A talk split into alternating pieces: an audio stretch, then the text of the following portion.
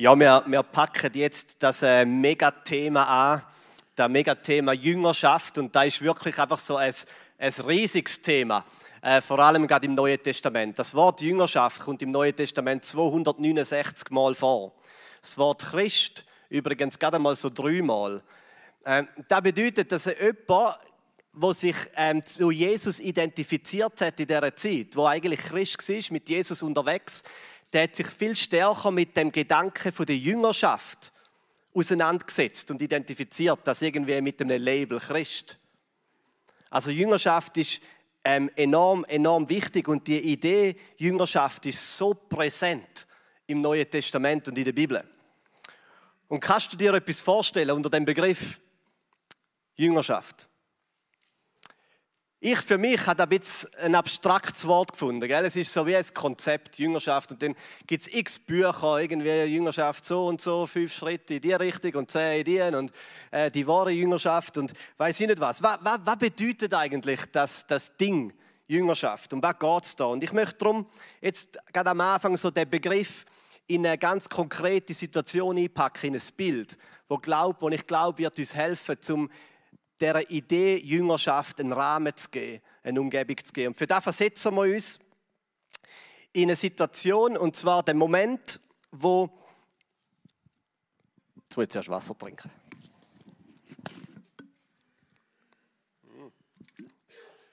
Der Moment, wo Jesus das allererste Mal Jünger gerufen hat.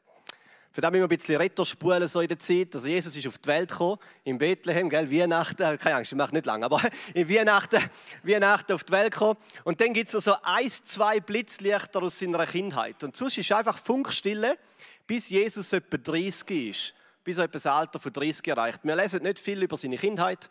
Er ist halt einfach ein Kind, hat seine Zeit mit der Familie gehabt und das ist, glaube ich, auch gut so. Und dann, mit etwa 30, taucht Jesus auf aus dem familiären Untergrund. Und äh, apropos Tauchen, das erste, was er macht, ist, er lässt sich taufen. Er taucht unter, äh, lässt sich taufen vom Johannes, dem Täufer. Und dann geht er 40 Tage in die Wüste. Und nach diesen 40 Tagen fährt so die Zeit an, wo man sagt, das ist sein öffentliches Wirken. Drei Jahre, von 30 bis 33, mit 33 stirbt Jesus am Kreuz. Und in diesen drei Jahren wirkt er öffentlich. Und in diesen drei Jahren fährt er an, die Bewegung anzubauen, wo man heute Christentum nennt. Und sich jetzt, stand jetzt zweieinhalb Milliarden Menschen global damit identifizieren. Und was macht Jesus, damit diese Bewegung ins Rollen kommt? Er schreibt kein Buch. Vielleicht ist er schon mal aufgefallen, es gibt keinen Jesusbrief in der Bibel. Gibt es nicht? Er hat auch keine Synagoge gegründet und sich anstellen lassen als Pastor für den Rest von seinem Leben. Hat er auch nicht gemacht. Was macht Jesus? Er ruft Jünger. Er ruft Jünger. Und für das lesen wir kurz in Matthäus, Markus 3, 13 und 14. Jesus stieg auf einen Berg und er rief die zu sich, die er bei sich haben wollte. Sie traten zu ihm und er bestimmte zwölf die er Apostel nannte. Und sie, die zwölf, sollten ständig bei ihm sein. Und er wollte sie aussenden, damit sie seine Botschaft verkündeten und in seiner Vollmacht die Dämonen austrieben. Also Jesus ruft Jünger. Er ruft Menschen zu sich in seine unmittelbare Nähe. Und nicht so ein großer Kreis von Jüngern. Dort sind recht viele mit dabei gewesen, und dann ruft er die zwölf nochmal ganz in die innere Nähe zu ihm, in den inneren Kreis. Und mit ihnen ist er unterwegs über die nächsten drei Jahre, sehr intensiv unterwegs. Er reist mit ihnen von Dorf zu Dorf, er lebt mit ihnen. Jesus lehrt und heilt, die Jünger schauen zu, später machen sie das Gleiche. Und man könnte sagen, die Jüngerschaft ist wie eine Art Berufsausbildung, eine Lehre.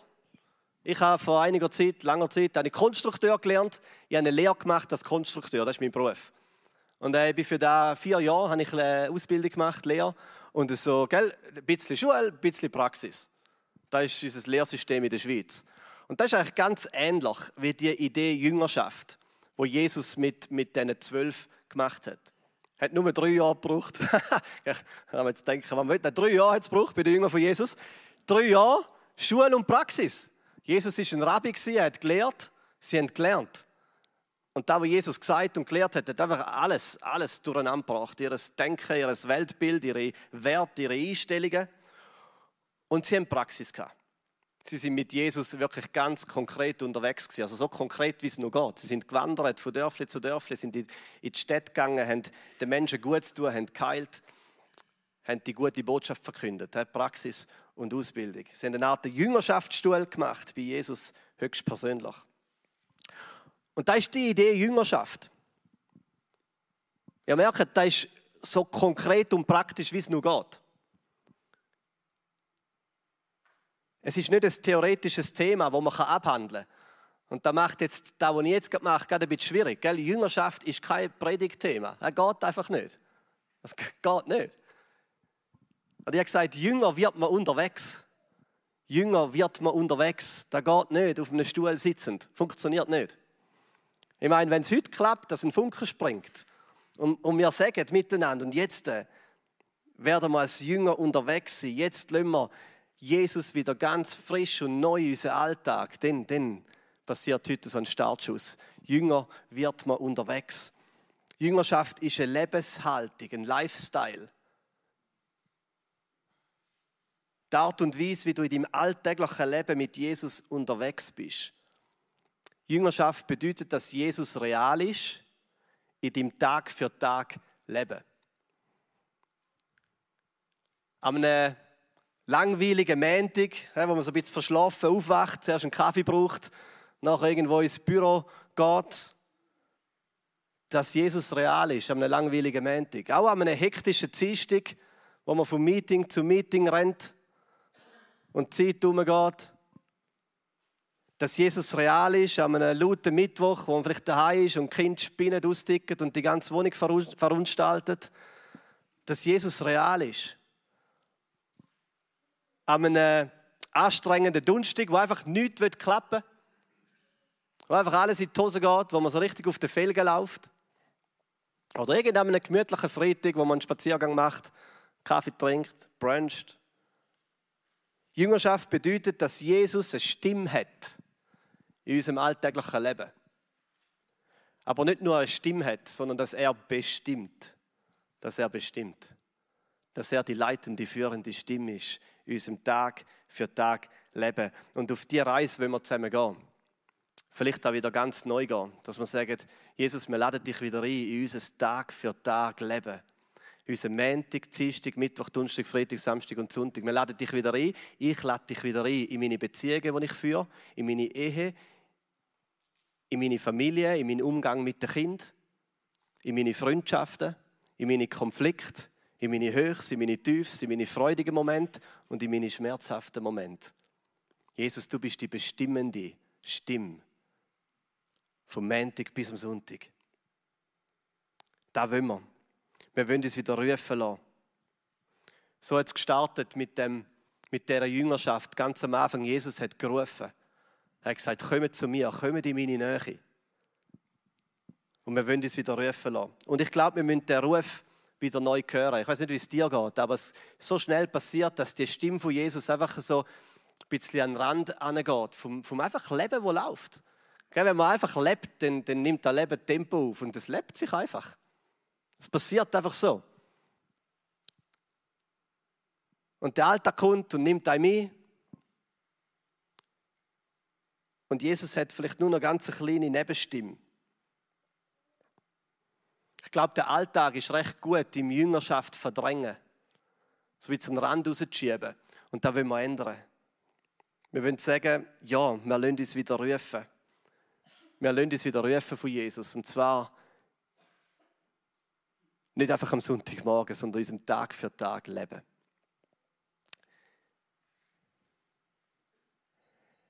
Und auf dieser Reise der Jüngerschaft, und jetzt kommen wir zu dem Predigtitel von heute, so bin ich halt, auf dieser Reise der Jüngerschaft müssen wir ein paar Hürden durchbrechen. Und das werden wir auch machen über die nächsten Wochen und Monate. Ich glaube, Jüngerschaft passiert nicht einfach so. Gesagt, Jünger wird man unterwegs. Wenn man einfach denkt, ja, da, da kommt schon irgendwie, dann kommt es nicht. Für da hat es zu hohe Hürden, die uns hindern, zum wirklich nachfolgen, zum in die Jüngerschaft mit Jesus unterwegs sein. Wir werden ein paar Hürden durchbrechen. Unser ganzes Leben muss wieder mal auf den Tisch. Wir wollen wie einen Entscheid treffen miteinander, wo wir sagen, Jesus, ich lege dir wieder alles hin. Ich lege dir den Montag, Dienstag, Mittwoch, Donnerstag, Freitag, Samstag, Sonntag hin. Jesus, ich gebe dir wieder alles. Ich gebe dir meine Familie, meine Hobbys, meine Pension, mein Haus, meine Wohnung, mein Geld, meinen Charakter. Ich gebe dir meine Ecken und Kanten, ich gebe dir meine Gaben, ich gebe dir meinen Erfolg, ich gebe dir mein Scheitern. Ich gebe dir alles wieder an. Ich lege alles wieder auf den Tisch und sage, deine Stimme darf reden und bestimmen. Jesus sagt, Lukas 14, 33, er sagt, wer nicht alles aufgibt und mir nachfolgt, der kann nicht mein Jünger sein. Das ist wirklich, das ist so der, die Anforderung von Jüngerschaft, ist zu sagen, alles auf den Tisch, alles, das ganze Leben, alles. Jedes Zimmer von deinem Lebenshaus, alles geht auf den Tisch. Ich folge dir nach. Nicht mir selber und meine Ziele im Leben, sondern dir. Und ich glaube, für das müssen wir uns ein bisschen aufrütteln lassen. Ich glaube, da braucht es so ein bisschen gemütliches, gemütliches westliches äh, Christentum. Ich glaube, wir müssen uns ein bisschen aufrütteln lassen. Da muss ein bisschen ein Wecker läuten, wieder mal. Und gell, wenn Gott einen Wecker stellt, dann macht er das nicht einfach zu uns ärgern. Äh, so wie der Wecker sonst am Morgen. Er macht es nur zu meinem Ärgern. Äh, der, Gott macht er nicht einfach zu uns ärgern und ein bisschen nerven, weil es uns gut tut, weil es gut ist. Was Gott macht für uns ist gut. Das ist immer gut. Und ich glaube, wir brauchen das. Wir müssen mal wieder ein bisschen aus unserem Leben, aus unserem festgesetzten Leben rausgerüttelt werden.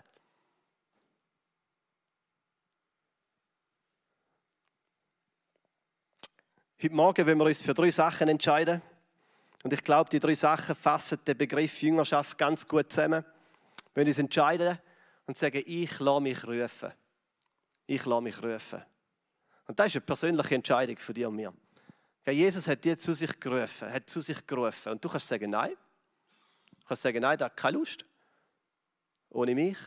Oder du kannst sagen, ja, ich lasse mich rufen. Und einige von euch, viele von euch, haben ein Erlebnis, wo irgendwo zurückgeht, wo das erste Mal so den Ruf von Jesus wahrgenommen haben.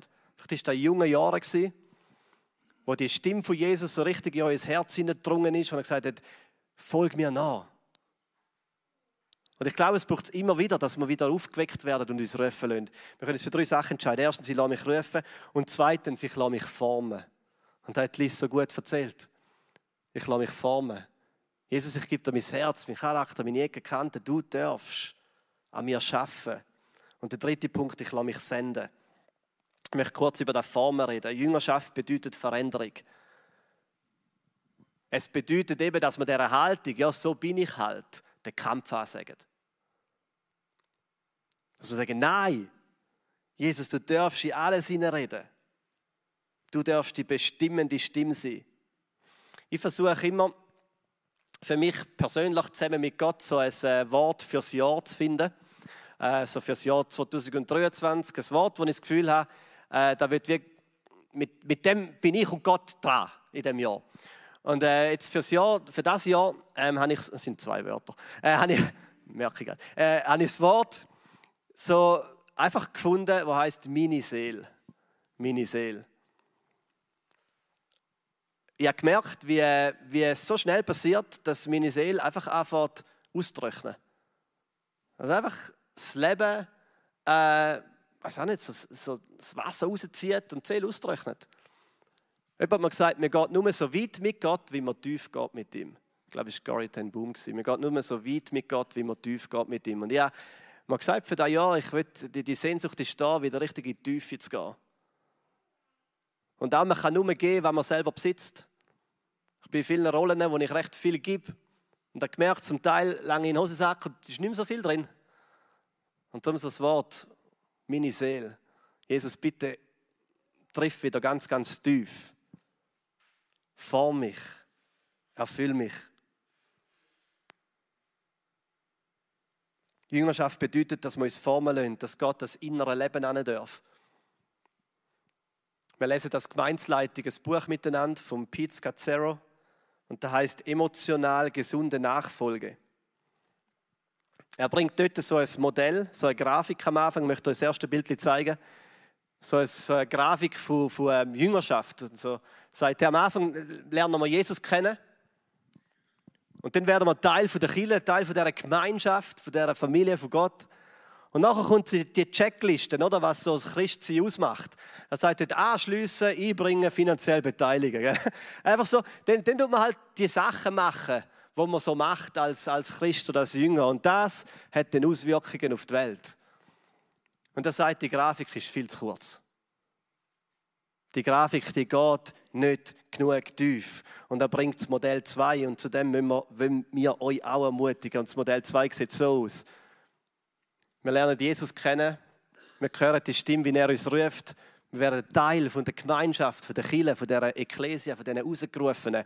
Und dann passiert tiefe, echte Veränderung. Und das ist so der Eisberg, gell? Die, die, die Fläche unter, unter, dem, unter dem Wasser. Tiefe, echte Veränderung. Und das hat Auswirkungen in die Welt, in deine Welt, in deine Freundschaften, Beziehungen, deine Ehe, deine Familie. Wir ermutigen dich zu dem zweiten Modell, dass die Reise mit Jesus eine Reise ist, die in die Tiefe geht.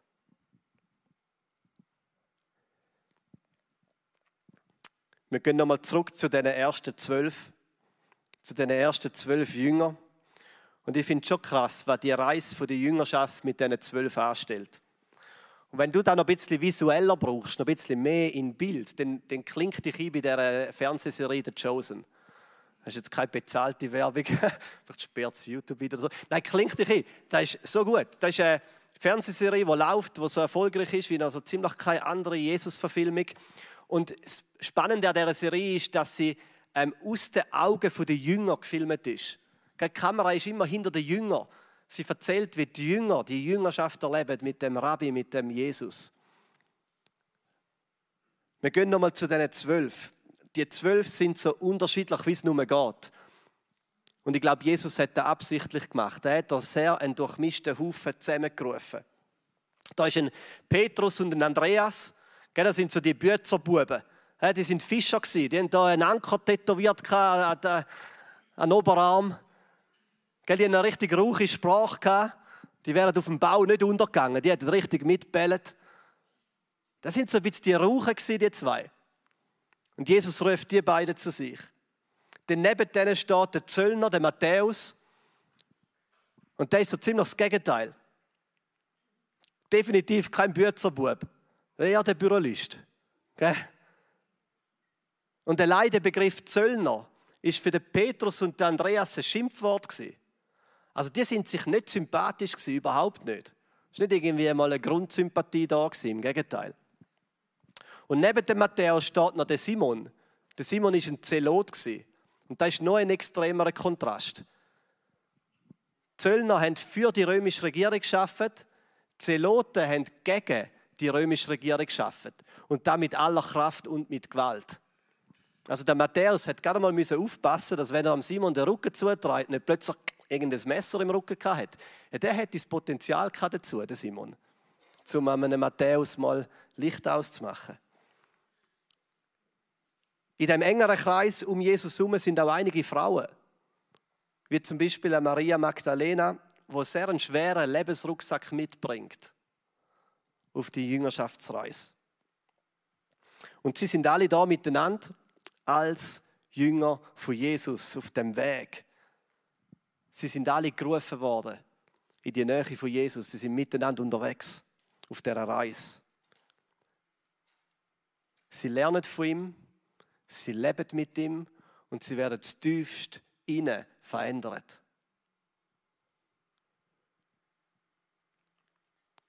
Sie werden so verändert, dass es fast unglaublich tönt. Es klopft ihr das ganze Leben durcheinander, ihre ganze Wert. Ein Simon der Zelot kommt plötzlich mit dem Matthäus, dem Zöllner, klar. Ein Petrus bleibt immer noch aufbrausend. Weißt, ist nicht Seine Persönlichkeit ist noch da. Und durch sein Leben kommt eine völlig neue Ausrichtung über. Er bleibt ein Fels. Aber er wird zu einem Fels, wo Jesus selber ruft. Ihr Herz wird geheilt. Sie erleben Gottes Wunder. Sie erleben, wie Kranke geheilt werden, wie Blinde wieder sehen, wie Tote auferstehen. Und später tun sie es gleich. Sie lassen sich senden. Zuerst lassen sie sich rufen, sie lassen sich verändern, sie lassen sich formen und dann lassen sie sich senden. Sie werden zu Säulen der ersten Kille und das ist noch so ein anderer Wunsch, den wir haben über die nächsten Wochen und Monate. Die ersten Jünger, die werden zu geistlichen Vätern und Müttern. Und das ist etwas, was einfach uns auch wird beschäftigen. Wir wünschen uns, dass Menschen da innen aufstehen und zu geistlichen Eltern werden. Die ersten Jünger sie übernehmen die Verantwortung. Sie werden selber zu Jüngermacher. Sie nehmen den Auftrag wahr, wo Jesus gibt, ganz zum Schluss, die letzten Worte. Während ihr in die ganze Welt geht, macht zu Jünger, übernehmt Verantwortung, lehren, taufen.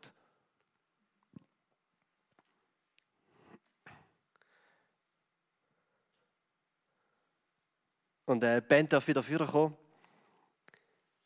Ich möchte euch wieder zurücklassen heute Morgen mit der Frage, wie kannst du die Reise starten? Wie kannst du die Reise starten? Wir gehen zusammen auf so eine Jüngerschaftsreise. Und die begleitet uns ziemlich lang. Und machen das auf verschiedenen Ebenen, nicht nur am Sonntagmorgen mit der Predigt. Wie kannst du die Reise starten? Du kannst heute Morgen eine Antwort geben und ich möchte dich ermutigen zu dem. Du kannst sagen, Jesus, ja, ich folge dir nach. Ich folge dir nach. Nicht nur mit meinem Intellekt, nicht nur mit ein paar Glaubenswahrheiten, die ich abhökle. Ich folge dir nach mit meinem ganzen Leben. Jesus, heute Morgen, an dem wir 12. Februar 2023, ich lege dir wieder mal alles hin. Ich lege alles auf den Tisch. Alles. Du darfst die bestimmende Stimme sein über mein Leben. Ich halte nichts zurück. Und dann kannst du die Reise starten, indem du dich fürs Zweite entscheidest. Jesus, ja, ich lade tiefe, echte Veränderung zu. Ich lasse zu, dass du an den Eisberg unter der Wasseroberfläche angehst. Und für das muss man Schwäche zeigen. Da braucht ein bisschen Vulnerabilität. Für das muss man vielleicht einmal eine Maske ablegen oder verlieren. Für das muss man Hürden durchbrechen. Ich sage, Jesus, du darfst dort an die tiefen Sachen, die mein Leben triggern und bestimmen. Und dann, wenn wir auch die dritte Entscheidung treffen miteinander, ich lasse mich senden ich lasse mich senden. Und das kann heute Morgen schon starten. Vielleicht ist es eine Sendung bis ans Ende der Welt.